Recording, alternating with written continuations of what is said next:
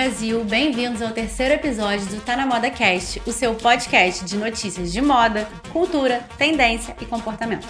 Em até 15 minutos, a gente te conta tudo que rolou na última semana sobre o mundo, a moda e, claro, o mundo da moda com aquela pitadinha de ESG. ESG essa sigla em inglês significa Environmental, Social and Governance e é usada para se referir às práticas ambientais sociais e de governança de uma organização ou marca. Eu sou a sua host, Mari Vilaça, e no episódio de hoje nós temos tendência, o retorno da calça capri, leves e o jeans à base de plantas, um balanço da Copenhague Fashion Week, Nostalgia Gisele, de volta às passarelas de Victoria's Secrets a Coach, Vogue Setembro celebra o glamour 50 mais e é claro, a nossa dica que tá na moda no final de cada episódio. Bora lá? Começando com ela, a famosa e polêmica tendência. Essa palavra, cheia de significado e conotação, está hoje totalmente ligada ao mundo da moda. E você já deve ter ouvido coisas como: confira as próximas tendências de outono e inverno, ou então Fulana lançou a tendência a usar um cabelo de tal maneira. Esse termo está associado a uma novidade com o potencial de se multiplicar, e ele não serve apenas para produtos, mas também para comportamento. Agora senta que lá vem a história. Senta que lá vem a história. Antes de ser difundida na moda, no século XIX, tendência era um termo super popular na psicologia, que explicava a ideia de inclinação e propensão que os indivíduos têm de se comportar de certa maneira. Também no século retrasado, ela passou a ser super utilizada na área da matemática e estatística, especialmente nos estudos demográficos, para tratar de um movimento de grande número de pessoas ao redor do mundo. Então, a tendência vem associada a essa ideia de mudança, seja crescente ou decrescente. E a moda está tão ligada a ela justamente porque mudar e se reinventar faz parte da sua natureza. Ok, segue o fluxo. O que queremos dizer quando falamos em tendência hoje, em 2023, no mundo da moda? Trata-se, na grande maioria das vezes, de novidades estéticas refletidas em produtos e acessórios que as pessoas passam a consumir com mais frequência. E ela não é necessariamente algo ruim, justamente porque é um comportamento totalmente natural do ser humano. E o melhor, ela é cíclica. Do mesmo jeito que ela aparece, ela pode desaparecer e reaparecer de novo. Algo que as nossas avós, mães e tias usaram lá na década de 70 pode de repente bombar no TikTok. E aquelas peças que a gente comprou alguns meses atrás, de uma hora para outra, começa a parecer meio fora de moda. Acontece, é do jogo. E o que eu vou te contar agora é um exemplo claro disso. Sabe quem tá voltando com tudo? Vamos ver se você sabe. É comprida, mas também é curta. Tem nome de ilha e quem viveu o início dos anos 2000 provavelmente já usou muito. Adivinhou? Sim, a calça capri.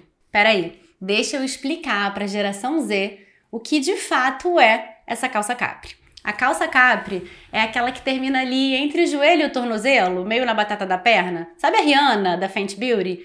Há mais ou menos uns 15 anos, quando ela ainda cantava Umbrella, não só ela, como várias outras artistas pop usaram e muito essa peça.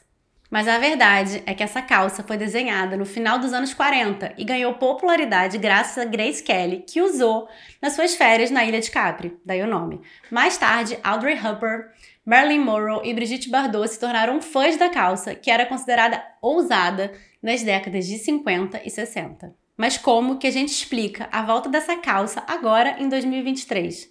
Lembra que a gente estava falando agora mesmo sobre como a moda é cíclica? Para além disso, a calça capri também parece ser uma alternativa bem mais confortável para usar durante o verão e uma mudança dos modelos mais straights, retos, que a gente estava acostumado a ver nos últimos anos. E o mais interessante disso tudo é que a calça capri é a prova de que mesmo quando uma peça sai de cena por algum motivo, isso não significa que ela perde totalmente a sua relevância ou que nunca mais vai ser desejada. Fazendo um resumo, as tendências sempre estiveram aí. Nem sempre elas são ruins. A moda é cíclica e o que hoje está passado, daqui a uns anos volta com tudo e ganha o nosso coração de novo. E como boa fomentadora do ESG na moda que eu sou, não posso deixar de dizer: se você está querendo uma calça capri para chamar de sua, os brechós devem estar lotados de preciosidades dos anos 2000. Tá na moda vestir plantas. Um exemplo de tendência positiva para a moda e para o planeta é como a sustentabilidade vem se tornando de fato um valor fundamental para as marcas e modelos de negócio no mundo todo, bem, pelo menos para aquelas que realmente querem evoluir. Foi-se o tempo que o uso de materiais poluentes era aceitável. Por isso, empresas que não querem ficar para trás, como a Levis, têm se adaptado e evoluído. Recentemente, a marca lançou um jeans feito com 97% dos materiais à base de plantas. O clássico jeans 501, que completa 150 anos, recebeu uma versão plant-based, feita com algodão certificado, corante natural e tinta de resíduos de madeira. Tirando as etiquetas e o acabamento de metal, todo o resto da peça é feito de plantas. Antes disso, a Levis já vinha apostando em iniciativas mais sustentáveis, lançou um jeans à base de cânhamo, utilizava tingimento natural e até mesmo teve uma iniciativa de reaproveitamento de carpete. Segundo o CEO da marca, Paul Dillinger, a Levis procura de fato direcionar a indústria da moda rumo a um futuro mais circular, minimizando os materiais sintéticos derivados de combustíveis fósseis incluindo cada vez mais insumos renováveis. A gente espera que outras marcas também sigam o mesmo rumo. Balanço da Copenhague Fashion Week. A semana de moda dinamarquesa prometeu e entregou tudo. No episódio passado, falamos um pouco sobre como o evento tem a sustentabilidade como regra e o estilo nórdico veste essa camisa com muito orgulho. Minimalismo, tecidos naturais, peças confortáveis e a grade de tamanho inclusiva são alguns exemplos que vimos nas passarelas na última semana. Porque o que deu para entender é que o estilo escandinavo tem a sustentabilidade como essência e não dá para pensar em moda sem pensar em como ela transforma o mundo. O minimalismo e o uso de tecidos naturais vem alinhado a uma ideia de consumir menos fast fashion e mais moda circular. Apostar em materiais que fazem bem para o planeta e para o nosso corpo e, sobretudo, se sentir bem e confortável dentro das próprias roupas. E, para além dos desfiles, a Semana de Moda tem um dos melhores e mais criativos street styles com direito a looks divertidos, autênticos e experimentais. É também nas ruas que podemos ver o surgimento e a confirmação de diversas tendências, assim como as peças mais casuais e extremamente confortáveis.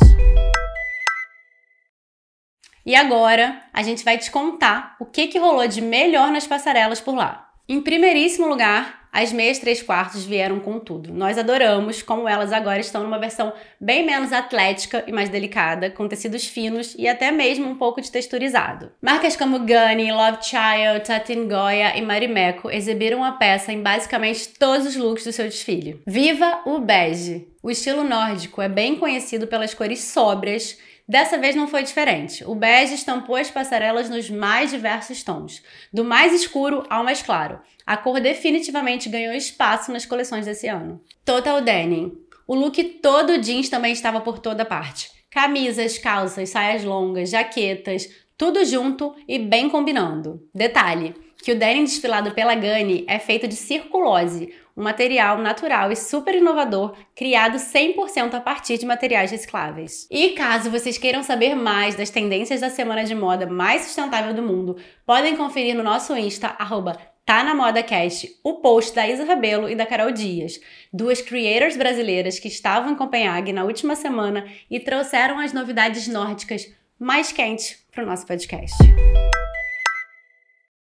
Voltando a Gani, lembram dela? Apareceu por aqui no primeiro episódio. A marca é um acontecimento por si só. Além de ter um design de tirar o fôlego, ela é super comprometida com o futuro do planeta e é certificada pelo Sistema B. Sistema B. Com o lema Quem quer um mundo melhor precisa ser melhor para o mundo, o Sistema B é um movimento global de empresas que buscam aliar o lucro ao desenvolvimento socioambiental. No caso, são empresas que têm uma preocupação genuína em melhorar o mundo ao levar em consideração os impactos que elas causam no meio ambiente, nos seus funcionários, nos clientes e na sociedade em geral. E nesse ano, a Gani incorporou a inteligência artificial para construir toda a setlist do evento e criar uma passarela de árvores falantes. Sim, a ideia, segundo a diretora criativa Deet Hefstrup, era introduzir a inteligência artificial em convergência com algo mais natural possível, como as árvores, que também são um super símbolo de esperança e vida. E essa ideia está presente em toda a coleção. A Gani sempre foi super conhecida por vestidos estampados. E, mesmo não abandonando as suas origens, ela trouxe uma assinatura irreverente, de um jeito mais sóbrio e intenso. Tudo isso sem deixar de lado a sustentabilidade e as reflexões sobre como a tecnologia pode ser uma aliada à criatividade e à expressão humana. Sem dúvida, foi o maior destaque de toda a Fashion Week. Vale a pena conferir o desfile na íntegra. Ele está disponível no canal do YouTube da marca. E para facilitar vocês, eu vou deixar aqui no link é, da descrição desse episódio, só clicar e conferir o desfile. Nostalgia Gisele. Vocês estão prontos para a volta da Uber Model, as marcas que a consagraram? Gisele Bündchen. Esse nome te diz alguma coisa? Simplesmente a modelo mais bem-sucedida do Brasil e uma das mulheres mais influentes do mundo. Sim, Gisele, no auge dos seus 43 anos, já fez mais de 1.200 capas de revista. Ela também é super conhecida pelas suas preocupações socioambientais, embora ela diga que não se considere uma ativista. Bem, a Victoria's Secrets precisou dar aquela repaginada, né?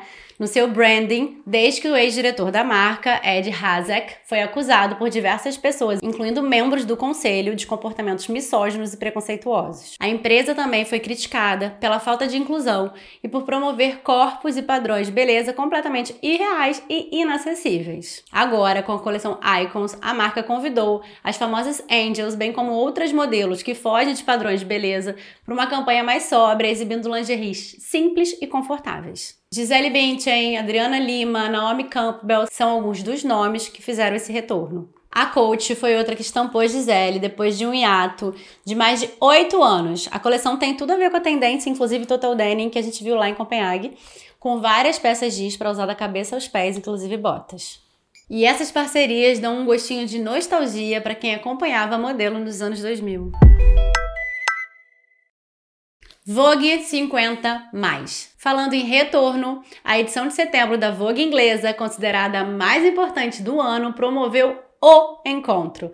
Naomi Campbell, Cindy Crawford, Linda Evangelista e Chrissy Turlington juntas de novo após 33 anos. Em 1990, as modelos foram clicadas juntas e ficaram conhecidas como as mais icônicas da sua geração. Uma curiosidade: Dessa vez, quem fotografou a capa da Vogue foi um brasileiro, o fotógrafo Rafael Pavarotti. E tá aí uma tendência que gostamos: a celebração de mulheres acima dos 50 no mundo da moda e da beleza. Enquanto por muito tempo envelhecer foi considerado um problema para as modelos e atrizes, finalmente a indústria entendeu que é preciso incluir novos corpos e idades, até porque os consumidores querem se ver representados nas campanhas.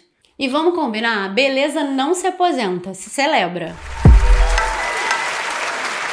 Agora vamos para a dica que tá na moda. Até o dia 3 de setembro, o Museu de Arte do Rio, o Mar, que fica na Praça Mauá, zona portuária, estará com entrada gratuita e para todo mundo. E uma das exposições atualmente em cartaz no Mar é de Carolina Maria de Jesus, Um Brasil para os Brasileiros, em parceria com o Instituto Moreira Salles. A exposição é dedicada à trajetória e à produção literária da autora mineira, que se tornou internacionalmente conhecida com a publicação do seu livro O Quarto de Despejo, Diário de uma Favelada, que é a sua obra mais famosa e, ao meu ver, é um dos livros mais impactantes sobre as mulheres brasileiras. É um mix de sensibilidade e dureza. Quem não leu, vale a pena cada palavra. E para você que chegou até aqui, muito obrigada por ouvir o Tá na Moda, o primeiro podcast que une notícias de moda, cultura, tendências e sustentabilidade do Brasil. E se você gostou do nosso conteúdo, avalie o podcast aqui na sua plataforma de áudio e também aproveita para seguir a gente no Instagram, arroba tá na modacast. Um beijo e até semana que vem!